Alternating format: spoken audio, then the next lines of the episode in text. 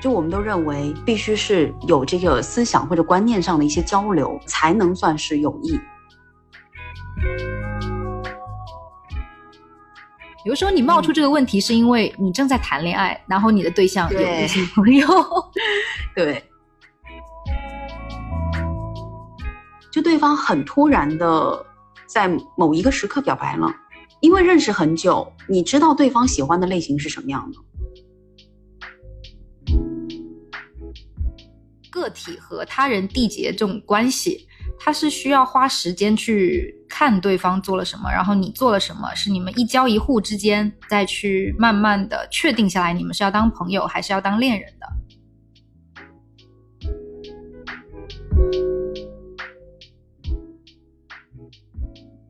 Hello，大家好，我是思想上的巨人，行动上的矮子宝宝。Hello，大家好，我是活在梦里的飞机。哎，我差点忘了你为什么还。停顿了一下？那我们今天要讲的是关于一个，嗯，有点可能大家都讲烂了的一个话题啊，一直都有人在讲，也一直有人想听的一个话题。亘古不变的一个话题啊，就是异性之间有没有纯友谊？那我们防爆一下啊，就是首嗯先今天的话题仅代表个人意见，如果有不同的话，我们大家就各自保留意见。就是今天我们还是主要讨论这个异性恋的语境里的友谊吧。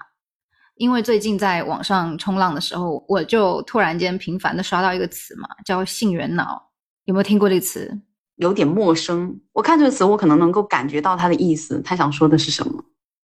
就是这个词呢，意思就是说，我们将性缘关系凌驾于其他的关系，就比如说啊、呃不自觉的会把异性嗯带入，就是 带入成潜在的伴侣的角色，就是脑海中嗯会、就刚认识一个人，就会在脑海中冒出说，哎，这个人如果是我对象会怎么样？就是呃，他适不适合跟我谈恋爱啊？他就会、还会默默的给他打个分啊什么的嘛。嗯那像嗯说这个词也不只是说我们这一代人怎么样怎么样了，就当你的长辈啊看到看到一些很优秀的年轻人，也会在想啊，他适不适合给我的女儿或者儿子做对象呀？我也想说这两个年轻人就应该啊做个朋友，应应该嗯，也许吧，嗯，是是我狭隘了，嗯，但是还蛮真实的。嗯，是很真实。当我看到“性缘脑”这个词的时候，就疯狂的引擎搜索一下，就是很多文章和公众号，就甚至说，就他那个文章里面都说是啊，这个“性缘脑”这个词是来自一个社媒平台的文章，抬头是比恋爱脑更可怕的是性缘脑，它在思维上极大的限制了我与外界连接的可能性。然后我就很想去搜一下这个原文，然后我发现我搜不到，我就真的很想看，只搜到了微博一位叫做雷雷枪的那个博主，他发布的一条视频，就是他的那个视频的文案就是啊，比恋爱脑更可怕的是性缘脑，这这么的。他的视频里面就讲说，哎，性缘脑什么意思？他为什么觉得性缘脑是危险的？为什么说性缘脑会限制我们的思维和行为，然后阻止我们与他人发展多样性的关系？这样子的内容。在这个语境里面呢，他会将我们的个体与他人相处的关系分成三种，一种是亲缘、有缘跟性缘。亲缘就是家人、亲戚和我们个体的关系，有缘就是个体和其他个体缔结的友情关系。那性缘就被看成是异性之间的浪漫关系，或者是性吸引力。哎我觉得，嗯，社会发展到今天，也可能是同性或者是其他性别的那种浪漫爱的关系啊。就，嗯嗯但今天主要就是讲异性这样子。那关于这一些呢，就是我们为什么哎突然间会想要聊一聊异性之间是否有纯友谊这个话题，而且其实我们之前也聊过，就是女性之间是否有真正的友谊这个话题啊，对异性这个话题也值得聊一聊。就首先吧，我们来讲一下个人是怎么看待纯友谊这件事情的。嗯，因为这个东西其实也会有一点点主观，它可能跟你的人生经历或者跟你的一些其他的东西是有关系的嘛，所以我们就是聊个人，嗯对，非常非常主观，就嗯，就这个东西，它要是不主观的话，那要怎么说呢？从人类的大方向上来看，嗯，就是嗯，首先我相信，就我个人相信，就是防爆，哎，没有没有，就我相信异性是有嗯。纯友谊这个观点的，我觉得是有，一定有，而且我自己就有非常优质的这种异性友谊。就我不、嗯就我不管别人信或不信，然后跟我嘴什么七七八糟，嗯我我没有啊，说我真的有，而且保持的非常好啊，就是呃，我很相信了。对，然后这一点其实我也跟家里的人非常严肃的去讨论过，然后并且我成功的说服了他们，嗯 就是因为我也到了二十七岁，那被催婚是一个很正常的现象嘛，然后我们家就会很温和的提示我，就我经常和家里讨论我和身边男性朋友的关系和相处，和自己就是一些真实的感受会跟他们分享。就是这个状态是非常好的。当我去频繁的提到一个人的名字，就说我会跟他出去啊，怎么样的，或者是啊、怎么说呢？他们就会觉得说啊，我和谁发展的浪漫关系，就是不愿意和家里说这样子的。然后我记得我有一次就很严肃的去聊了这个话题，就当原话啊，真的很文绉绉，但是是原话，就是我说我在和异性的友情里面能获得的那种支持，是一种很有分寸感，而且很适度的那种支持和关心嘛。嗯，是一个人欣赏另一个人的那种思想还有灵魂的一种感情，而且我觉得我分得很清楚，就是我对那个人是欣赏、理解，嗯，然后我想要跟对方更多的去交流，还是说我想跟对方谈恋爱。我又不是没有谈过恋爱的人嘛，就是也谈了一些恋爱，我觉得我能分清楚，对，也。就是我的个人经验下来，我是觉得说，嗯、和对方去深度交流，然后嗯互相欣赏和支持的这种友情，比和他们发展爱情更有意思。就我爸他也是有很多就是生意场上他很欣赏的女性朋友的人，然后他马上给到了，他就沉默了，然后就说：“我觉得你说的很有道理。”为什么我爸妈能够接受并且理解说我上述那个很不口语化的说法，就那个表达呢？就我我们家就是多少有点儿病，就是他们都文科脑，就是很奇妙的一个氛围。就是很棒啊！举个例子，就是我爸以前叫我去跟我妈，他都不会去说什么啊，去找你妈干嘛干嘛，就是他会说、嗯你去找你母亲干嘛干嘛。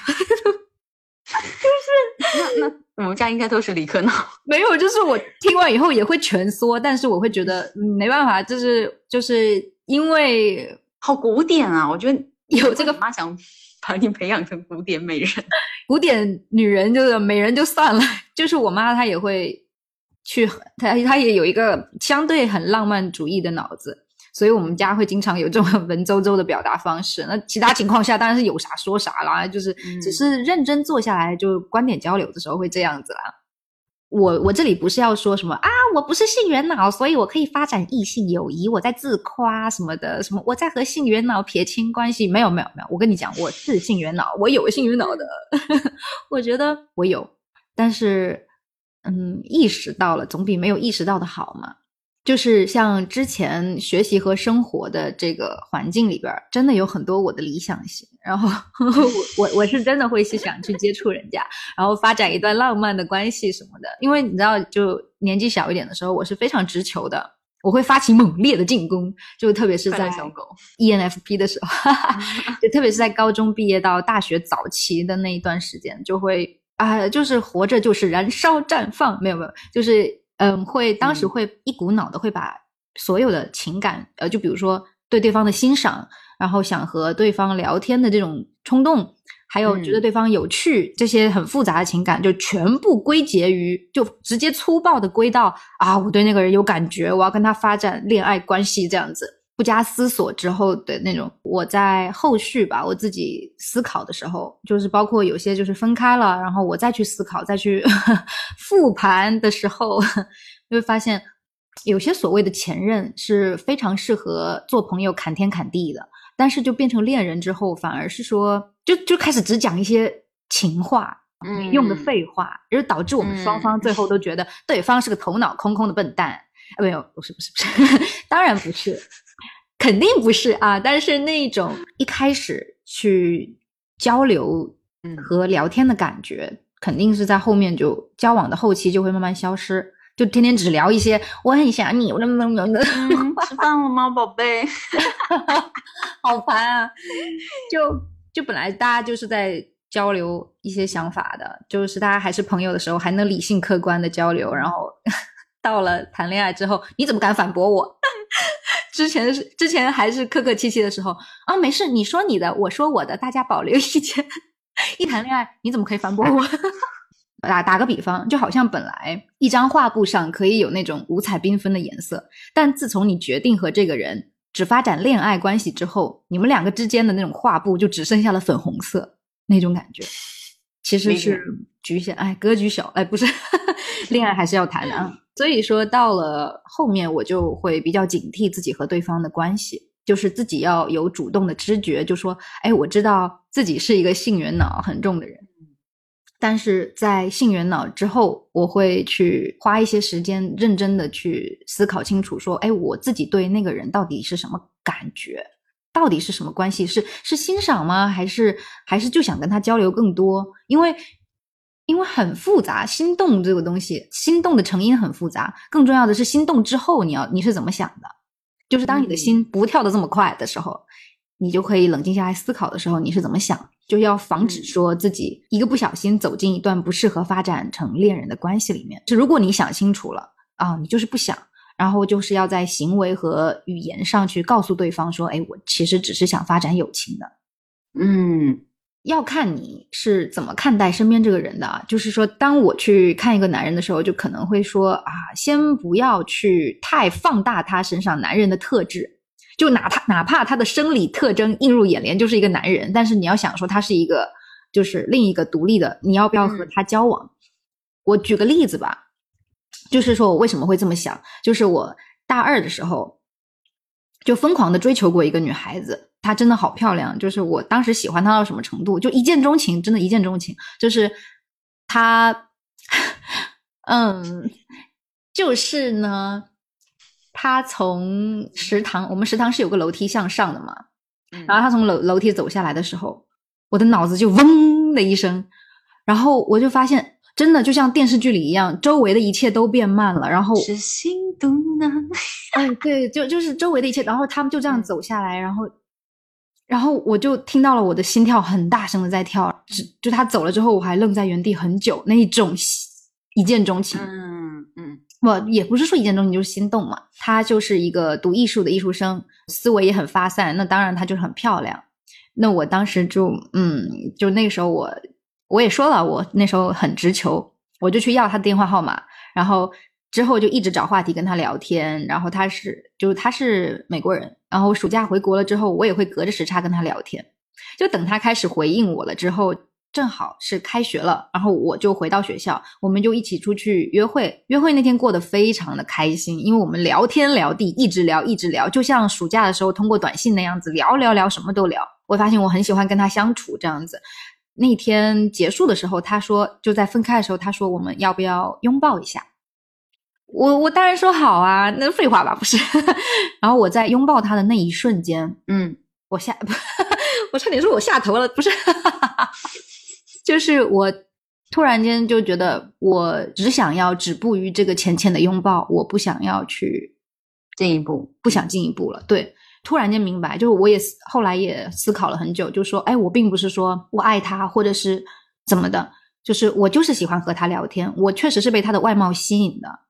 但是跟他聊天的过程中，我又被他整个有趣的那种灵魂给吸引了。我很喜欢跟这个人相处，但是我发现我要去跟他缔结性缘关系的时候，就是我发现我并不想和他牵手、接吻或者拥抱或者怎么的，而是就是说，我觉得可以继续聊天，但是我们不要在一起。然后我就跟他聊开了，我们就一直做朋友，到现在偶尔还是会聊一聊天这样子。这件事情让我意识到，就是性缘脑这个东西，它不是只有异性之间这个事情，它跟性别都没有关系。就是你遇到了一个你喜欢的外形的人，你被他吸引，然后和他接触的时候，又又被他的一些深刻的东西吸引，嗯，但最后你会发现，你并不想对和对方谈恋爱呀，你就想和对方聊天相处，互相之间去进行一些精神交流，你会感到很快乐。所以这个无关性别，但是这个是需要时间，或者是当你冷静下来去盘清楚的，跟自己盘清楚，就是说啊，对方不管是男是女。你是把他看成一个人，然后思考和分辨你对这个人的感觉，并且确定下来。我觉得这个东西它是很重要的。对我非常支持你的这一块的观点。就是其实我自己在做这个话题的时候，我一开始是真的就是针对这个议题，异性之间有没有纯友谊，去进行了一个思考和整理。但是其实我做到后面，我就发现它不一定是异性，然后它也不一定需要仅停留在我们这段关系它是否纯洁这个层面上，或者说有一些东西它已经没有那么重要了。但是在做这个话题的时候，我刚讲了，我一开始还是以这个议题为主的，所以我在这一方面还是去做了一些整理。这当中呢，包含了我自己个人的一些人生经历导致的我的一些，或许可以说是一些思维的局限吧。然后呢，我刚才在听到你分享的那一段的时候，我觉得里头的很多点都特别好，而且我甚至就觉得很羡慕你有就是关系很好的这种异性关系，然后呢，也接触过。很多不一样的人也跟父母有过这样的交流，我都觉得，嗯，真的很棒。那我就先说一下我一开始就是去考虑的那个方向的一些内容吧。我觉得这个确实是一个非常主观的议题。对，那这关乎于你怎么定性有益，又怎么去定性纯有益。对，然后这些定性的话，它是从它是基于你过去的人生的一些经验经历。是的，没错，发散的，对，嗯，所以我个人认为，异性之间肯定是有友谊的，但是纯友谊呢，非常难有。但我说的这个非常难有，我也不会很肯定，就是我现在活到这把年纪，我真的不会 很肯定说什么东西。对我一般都说可能啊，所以我会觉得这是非常难有的。然后或者说即使有，它也很难去保持。当然，这肯定就反映了我的人生经历当中。就几乎是没有的。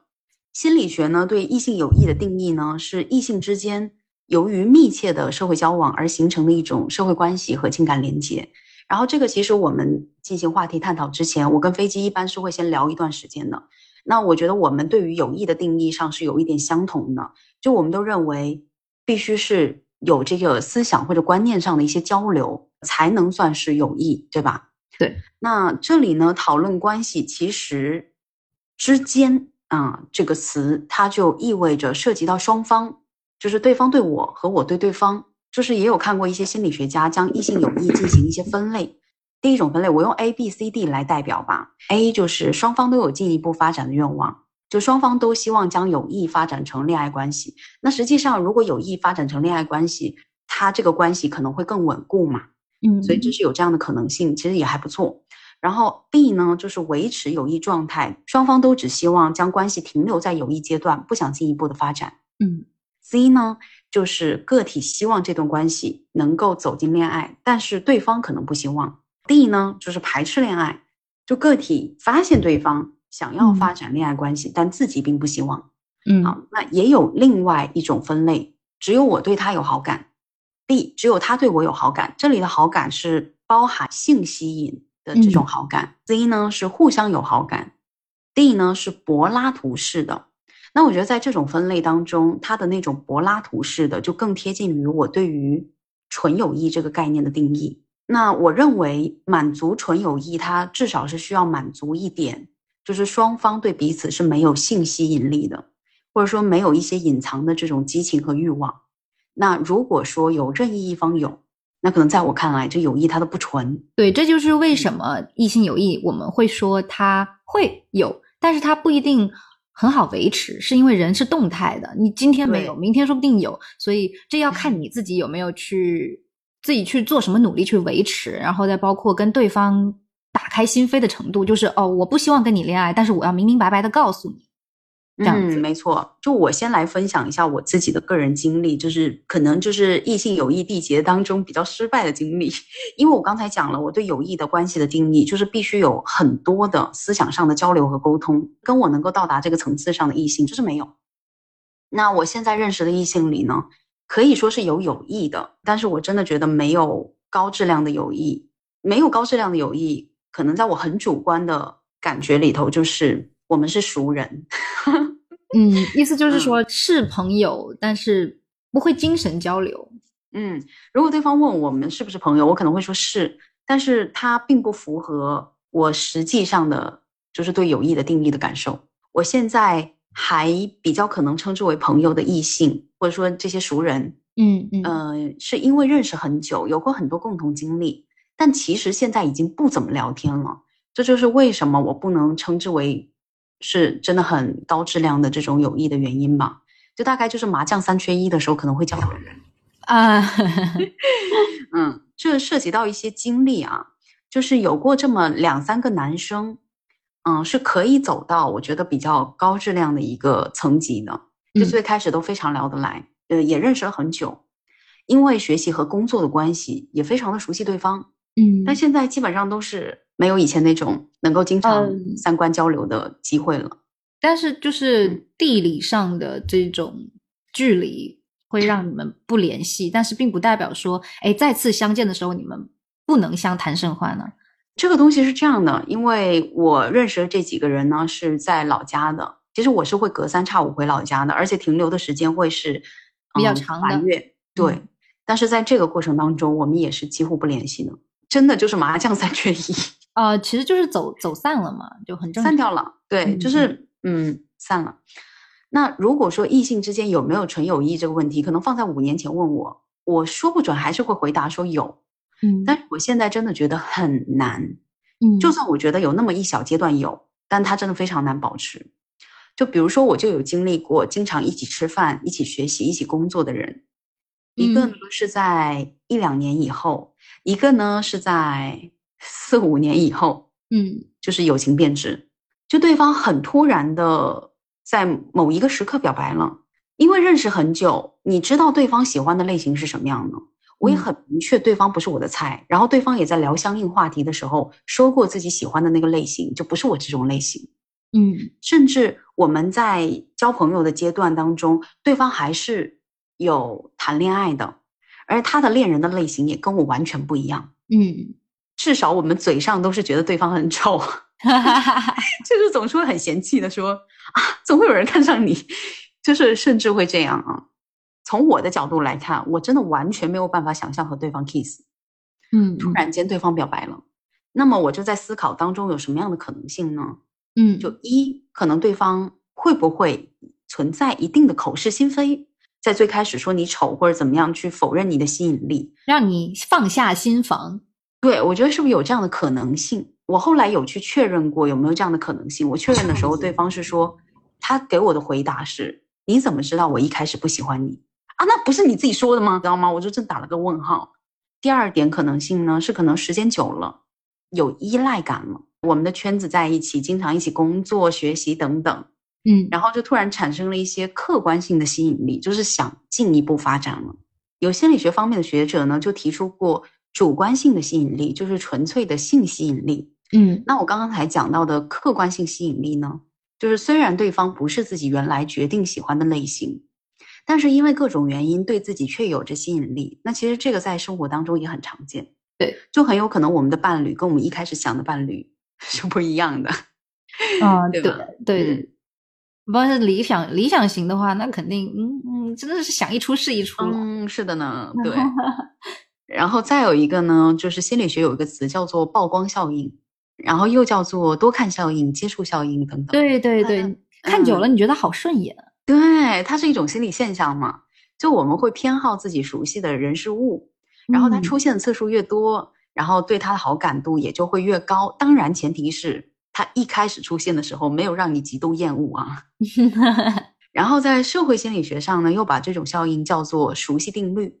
还是那句话，可能一开始你不喜欢对方，对方不喜欢你，但是相处久了还真的是不一定，所以我们就会讲说，有那种日久生情啊，或者与与日俱增的这种吸引力的可能性嘛。嗯嗯嗯。然后在这个方面呢，我其实自己在想的时候也有一些矛盾点啊等等，所以我也查了一些心理学的一些相关内容嘛，我去做一下补充。当然，这个补充可能会更偏近于我觉得纯友谊很难的这个观点啊。那当中有一些调查结果显示，异性友谊中存在普遍的性吸引。就比如说，一项美国大学生调查就表明，大约有百分之六十的人是承认受到了来自异性朋友的性吸引的。嗯，这里就是很主观的性吸引嘛，就是对，嗯，我想睡你，嗯，就嗯，好的，等下我剪掉，没有可以，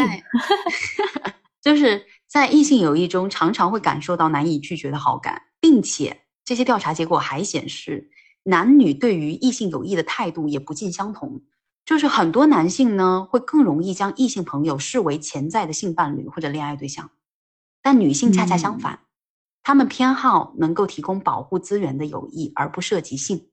嗯，男女生之间他一定有差异的，因为他生理性上就有差异。就像我们在恋爱关系当中，可能男女生想要的东西也不一样，因此才会经常吵架嘛，就是可能会有吵架的情况发生。对对，但是我觉得其实就是要去，当你面对这样的事情的时候，他不是没有这个可能性的。嗯，就是我不管是被你的外在魅力，嗯或者是你的人格魅力一下子冲击到了，然后产生了一种啊心跳加快的这种反生生理反应。嗯，那我觉得其实更重要的是生理反应之后，对，你怎么去做？你怎么去思考这个关系嗯的。对，所以这个其实就是为什么我做到后面，我觉得讨论它是否纯洁意义已经不大了。啊，但是我还是把这个东西给它再唠完吧。刚刚讲到男女之间会有差异这个点啊，就是嗯也有一位心理学的教授，他是从进化的角度去解释这一现象的。男性的某些行为，尤其是青少年或者年轻的男性，比如说主动结交异性朋友，很有可能是有意识或者无意识中受到获得更多潜在交配对象这一生物目标的影响。然而，不仅男性有这样的潜意识，女性呢也会有意无意的受到获得更多保护这一生物目标的影响。嗯更倾向于将男性朋友呢作为一个保护者，或者说他们发生意外状况的时候的一个求助者。那这里呢，这位教授就提到了，而在我们已知的心理机制中，交配这一生物目标对男生的影响会比女生大得多。就理性的来讲，这些心理功能或者说机制与人类的繁衍生息是相契合的，而我们的行为呢，也会被这样的生存法则影响。那这个理论呢，它被延展开以后，就是更多的用来解释男女之间性吸引力的问题。所以，就是我刚才讲到的这些内容，就是它确实会加深我对于异性之间是否有纯友谊这个观点。我们不去做拓展，这个观点本身的看法，就真的很难有。嗯嗯，然后回到我自己的一个人生经历吧，我们刚刚其实也讲了，更主要的是你后续怎么去做。后来呢，那两位朋友呢跟我呢也都确认过了，就是不适合进一步发展，那我们就嗯维持友谊关系。但是你说他纯吗？他是真的纯不了一点，就是 嗯，就是你有芥蒂了，是不是？对，就是我已经觉得不对了。就是我们会遇到很多的人嘛，那这些人其实像你说的，就是当他们去怎么怎么地去跟你告白什么什么的，或者是他们就是不管你再怎么跟他们说，他们对你还是有那种感觉。那这个时候，其实我是不把他们算在我的异性友谊的范畴里的，就是我认为的高质量的异性友谊。嗯那其实呢，我要确认对方是一个有分寸，而且也非常的尊重我是怎么想的一个人。然后，如果对方还是很坚持，那我觉得其实呃，OK，我现在不想跟你发展这种关系，那你也不会是我无聊时的一个选择。然后，嗯我们互相之间不要耽误，我就会离他越来越远。就所以呢，我觉得成熟的男女之间，他一定是可以保持一个边界感的，就他肯定是可以维持友谊关系的。嗯、我们就撇开说，我们最开始想的说，那他是不是纯友谊？因为刚才可能讲了很多，我自己还是觉得是很难的，但是我觉得它是有可能的，有这种可能性的。它很难是一种就是纯友谊，但是我觉得这是一种对边界感的共识和克制。我觉得这个很重要，就是你意你自己意识到了，嗯，是不够的。就当你去评判对方是不是一个好的异性朋友的时候，他自己本身也要具备这样的能力，就是他要有那种辨识边界感的能力。嗯嗯嗯，或者说可能我接触的异性还是比较少吧，反正就在我眼里，真的远不如同性关系。就我不可否认，异性他是一定能带给我们新的视角和观点的，但可能一方面是我自己有一些经历，然后我比较害怕友谊关系变质，然后再一个，我觉得我好像在同性朋友身上已经嗯、呃能够获取到我觉得友谊当中能带给我的一些很好的力量了，所以我自己现在就有点小封闭吧。其实就是你嗯当下你需要什么，你就会去寻找什么。如果当下你觉得在同性友谊之间能够给你更多的支持和力量，然后也让你更轻松、更愉快，那我觉得其实没有必要特地去追求一段什么异性是的。嗯，然后我现在就会觉得，嗯、太麻烦了，而且我没有这块维持的经验，所以说现在或者未来，我有异性朋友的概率有吗？我觉得是有的。然后能不能成为好朋友呢？还是很难的。其实我要说的，我不知道会不会这么说，就是其实很有争议。但是我自己个人，嗯因为首先我是非常讨厌复杂的关系的人，嗯嗯就是我可能小时候呃觉得还挺酷的，就觉得呃就是大家什么你喜欢我，我喜欢你，呃你喜欢我，我不喜欢你。啊，对，以以前嗯会觉得这种推拉就很偶像剧，就小时候嘛，那时候只有读书，就会想要一些不枯燥的生活，当时就会觉得很追求这种偶像剧桥段。但是后来到了长大以后，就成年以后，我真的觉得嗯 关系越干净越好。如果你的脑子不干净，那我起码保证我的脑子是干净的。嗯嗯嗯 因为我一直都有那种关系很好的男性朋友，而且还是从就是国内的，就是高中开始就有，就是我们现在还是会打电话聊聊天什么的嘛，就会去聊，就像你刚才说的，就是交流一些思想上的东西，然后或者是去交流一些天马行空的东西，因为你知道 INFP 就是脑子里都是呃精神大陆，不是现实世界，就所以我也会很喜欢去去跟人家聊一些很就是一些不着边际的东西。当然，这要是这些人，就我男朋友就是这样的人，所以我们两个非常的好。对，当然大家还是要说一些老生常谈啊，就会说啊你不喜欢对方啊，对方喜不喜欢你啊？那那我觉得这里我要强调一个看法，就是恋爱关系它是双方一起决定了要开始才能开始的。嗯哎，有的人可能觉得是当下对你很喜欢，但是处着处着，他也搞清楚了，他对你是那种想要一直聊天的感情啊、还是说是那种想要牵手、接吻、拥抱的感情啊？就是、嗯那双方就会拉开距离嘛，拉开一个适当的距离。有好几种情况啊，一般就说啊，如果你想得清楚，就你自己想得很清楚，对方想不清楚啊，那是对方的问题。你他如果真的就是一直坚持，那你可以，你要是就是觉得他烦，你可以远离他。如果是你想不清楚，呃，对方想得很清楚，那呃，对方就会远离你。嗯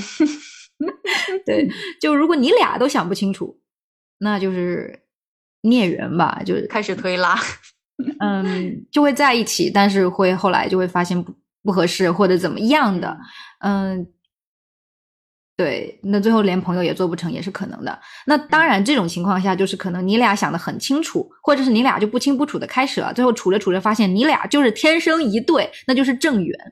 嗯，嗯也是有这种可能的。但是这里不是，就是我没有评价的意思，就是这是大家自己的选择。对我，嗯我其实是有蛮多那种想一想就会觉得哇，我遇到了好多好人，都是那种很欣赏、很欣赏的男性朋友的。就举几个例子吧，就是呃，我大一的时候就有遇到一个很好的男性朋友，他是一个古巴裔的男生。然后嗯当时我们的关系是很好的，就是我算是他女性朋友中的一个。然后他和他的女朋友也会经常约我们一群人一起玩，然后他们现在还在一起呢，就好多年了。你想想看，大一到现在，嗯，然后前段前段时间我联系他们俩，这还聊了好一阵子，就因为一开始去的那个地方，呃，那个大学很少有亚洲人或者是别的族裔的人，哇，连黑人都很少，你知道吧？纯白，就他就会经常跟我聊起说，作为一个外国人，作为一个少数群体的一个孤独感。然后希望有个人能够理解他的感受。那我我我也是少数群体啊，我就是嗯他的女朋友是美国人，所以很少就很多时候会觉得你怎么那么敏感，七七八八的，就是这样子。所以他会来找我聊这个话题。那我们两个都明白说，就是对方只是想要继续聊天的关系，所以相处的时候都会有物理距离，这是肯定的。他也对我很好，然后就会比如说我周末要是起不来床不吃早餐，那有时候午餐我也会懒得吃嘛。然后他和他女朋友就会来敲我的门儿，要把我拖去食堂吃饭。就就是有时候我会有起床气，他就会说、嗯啊，那等一下你胃疼了，你就会更生气。然后我想了一下，哦，对哦、就何必呢？在年纪轻轻就把自己气死。然后我就起来了，然后他们两个就会在房间里面等我刷牙、洗脸什么的。就就是这是一段，然后在就是我们会成为有就是很好的朋友，是因为我们有相似的背景，就是我们当时都感觉到了一种孤独和无助感，因为我们是少数群体，我们是那个大环境中的少数少少数群体，我们会因为孤独感而互相的连接、互相的理解。嗯，是的。然后还有一个关系是，真的就是我们彼此欣赏的一个异性友谊的关系。就是我在大二的选修课上，就是那节课是历史政治课嘛，然后我就遇到了一个男生，他说他一开始要跟我交朋友，是因为我在课堂上的发言让他开始注意我，然后他觉得说，嗯，这女的有点东西，然后我们就。会之后一起约去图书馆，然后做作业、看书，然后去镇子里头去散步。那边有个小镇子嘛，我们那边就是周末的时候就可以从中午走到下午，就黄昏那个时候就一直聊天，一直聊天，就去聊聊课堂上的东西啊，聊一些就是他是一个他是一个文科生，就是也会去聊一些他喜欢看的书啊什么的嘛。因为我分享的，我们来自不同的国家、不同的背景文化。所以我分享的东西，他之前不知道；他分享的东西，我之前不了解。所以说，我们俩会有说不完的话。因为我们我是很喜欢去挖掘，说，哎，你提出了一个东西，我如果很感兴趣，我会一直去挖你嘛。我会说啊，那怎么样？那然后就会一直去循着这个问题一直去问嘛。所以说，我们俩就一直讲，一直讲。然后他呢，是一个很会用语言去描述事物的人。就他每次都说的很生动，然后用词也很精确、很搞笑。就而且他还是一个会写十四行诗的人，就很 就很很文青。所以我对他是真的是非常非常的欣赏。就后来我转学了嘛，然后我们还是一直在保持联系。然后我记得有一次我已经在国内了，我开始工作了。有一天就是他那边的晚上，我这边早上，突然间打电话给我。然后他说他现在住在北加州，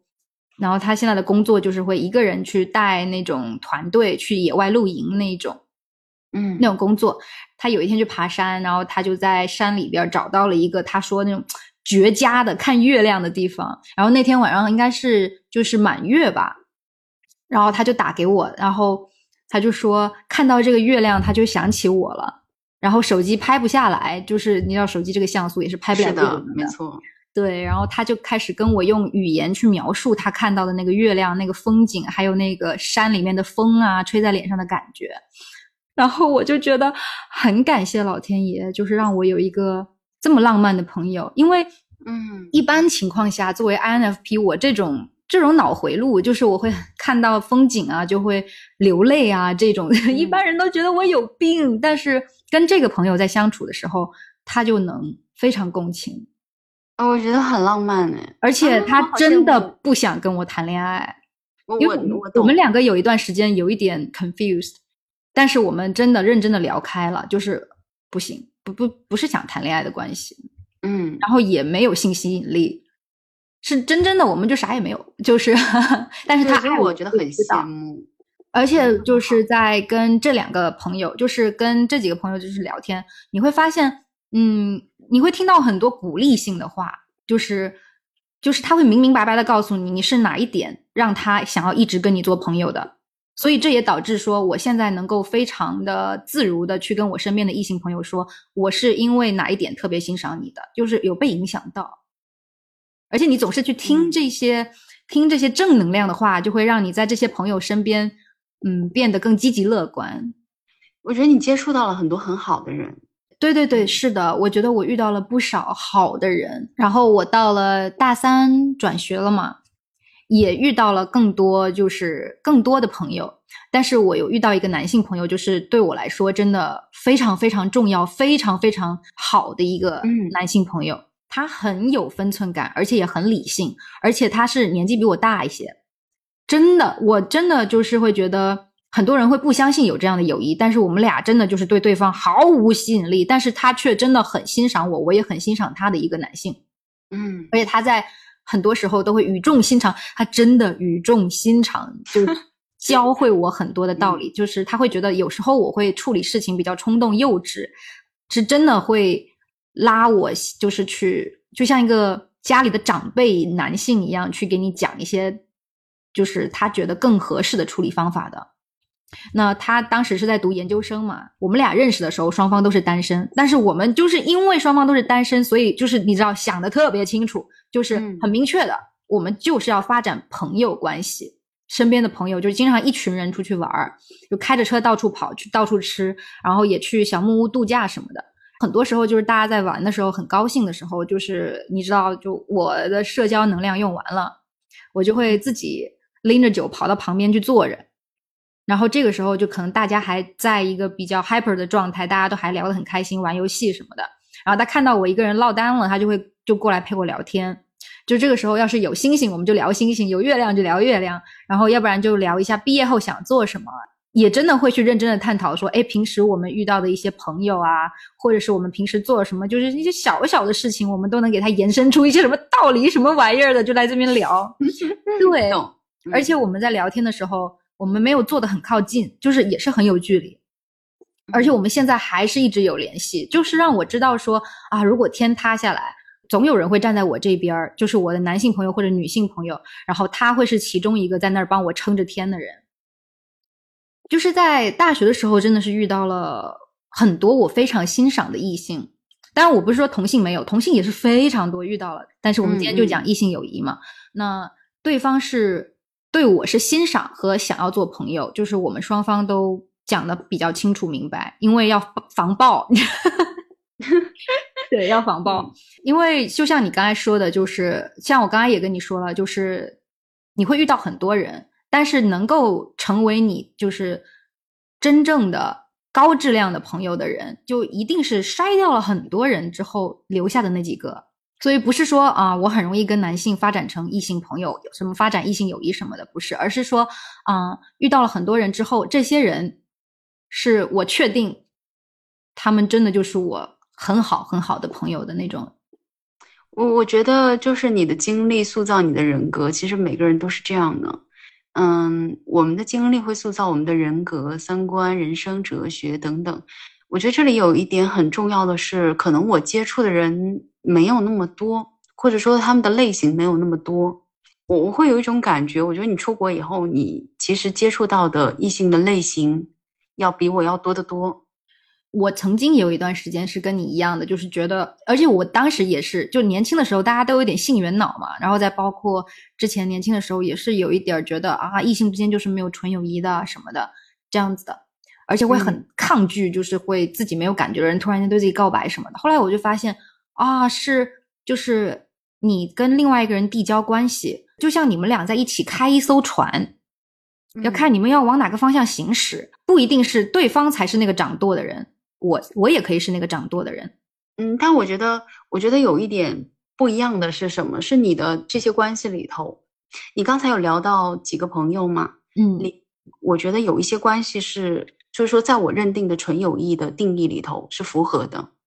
就是没有性吸引的。但是如果说是我们一起去驾一艘船，或者我们去维系关系当中，任何一个人对对方有性吸引力，可能在我这儿他都不能叫纯友谊嘛。对，那就看你要怎么做。你可以叫他下船，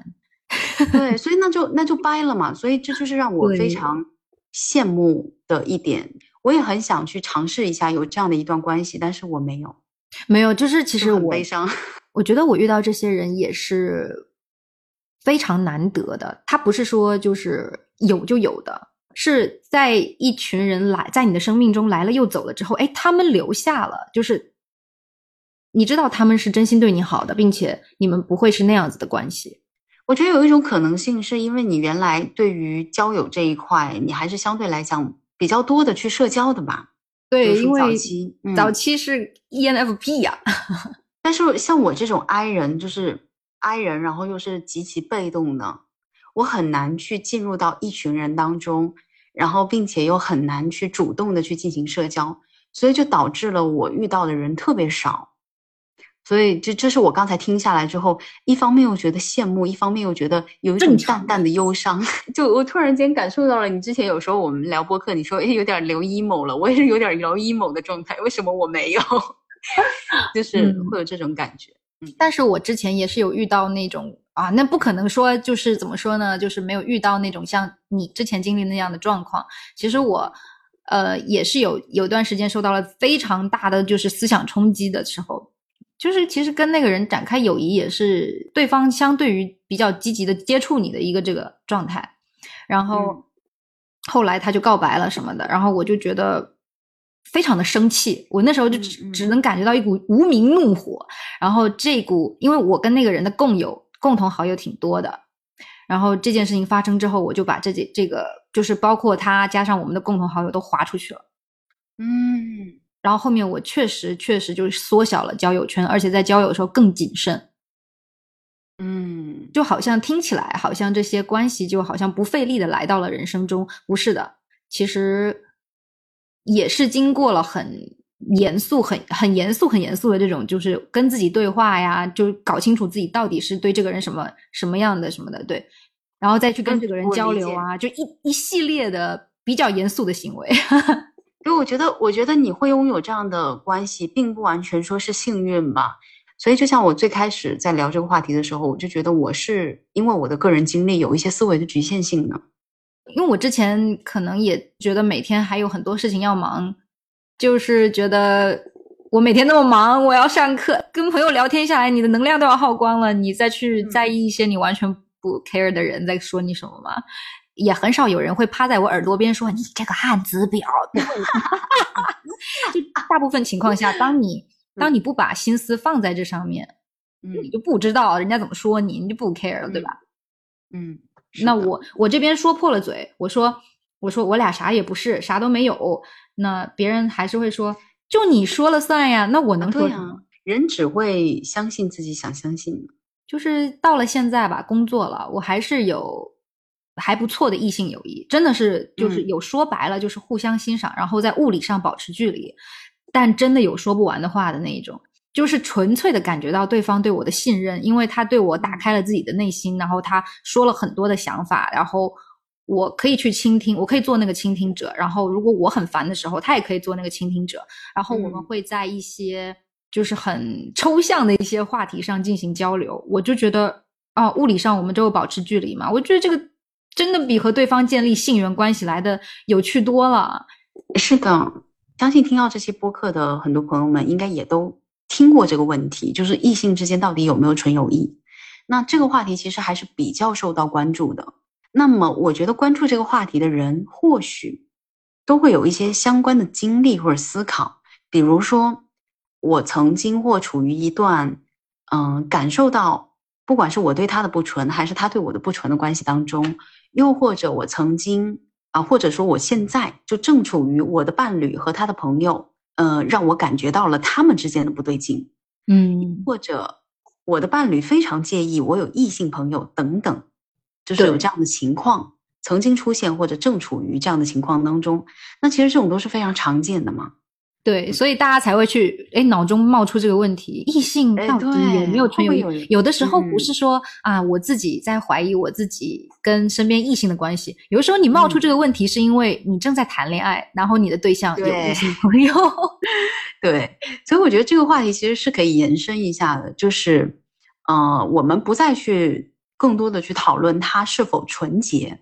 而是更多的讨论就是我们在递交关系当中的一些。本质上还是在于沟通或者自我约束或者一些信任的问题上。对，嗯，那像我个人来讲，因为我自己可能在异性友谊上的经验会比较少。那如果说是把这个问题放在我的伴侣身上，那我在感情当中是比较有占有欲的。再加上我的一些人生经历，让我觉得没有非常非常纯的友谊，或者说很难有。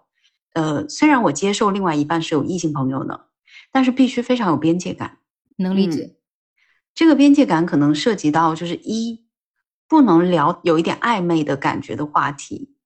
然后二呢是不能在私密空间独处。这个私密空间指的是只有你们两个人的空间。那比如说我们两个人出去，然后可能去到一些咖啡厅啊，或者去吃饭，那周围是有人的，这就不属于私密空间。对，很私密的一些情境下，然后两个人独处。嗯，我会没有安全感。他可以有异性朋友，但是他怎么样去维持，怎么样不越界，然后同时也能够满足我们在爱情当中的一些诉求，比如说一种占有、安全感或者排他性，就这是对我的一种尊重吧。我其实一直以来对自己的对象有异性朋友这件事情是很 OK 的，嗯嗯，但是我也会很不安呢、因为我会用自己的标准去判断对方的行为，就比如说我我不会跟异性去讲呃异性朋友去讲这样那样的话，所以你也不应该这样子。对，就是我说我我觉得我做到了，嗯，给了你安全感，但是如果我的男朋友去跟他的异性朋友讲一些我觉得很超过的话，我就会觉得，嗯我觉得我遵守了某个约定，你没有遵守，就会觉得非常的痛苦，非常的愤怒。是，对没，错，但是就是说，如果我没有发现对方有什么不对劲，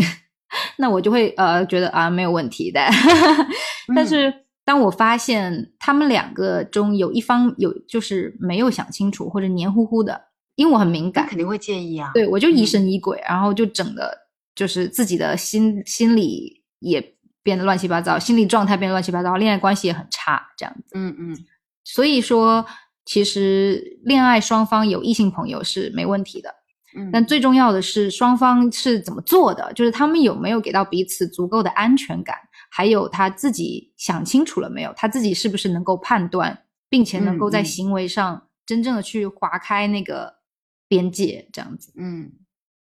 我是觉得在这个就是说我个人感觉，就是说，就是因为这个社会上大家都好像越来越讲求效率，还有投资回报率之类的，个体和他人缔结这种关系，它是需要花时间去看对方做了什么，然后你做了什么，是你们一交一互之间再去慢慢的确定下来，你们是要当朋友还是要当恋人的，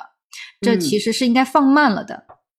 这这段期间，可能你有一段时间会去疯狂的思考这个事情，你就会满脑子都是他，或者是怎么样的，或者是这个时候你也真实的在评估对方适不适合做你的男朋友。那你说这个是性缘脑吗？就是你只是对这个关系他在做一个判断和思考而已。是啊，没错，就是这些事情，他好像会被轻率的就贴了一个标签，就你啥事儿上来就是一个定性啊，就是非常的武断。其实我觉得这个话题吧，就是你相信异性之间有纯友谊吗？就是一直都有人在聊，然后也一直有人在听和看这些内容，但是这个问题太主观了，而且你任何一个人给的回答，其实是会反映说啊、那个回答的人作为一个个体是如何去看很多事情和看身边的他人的。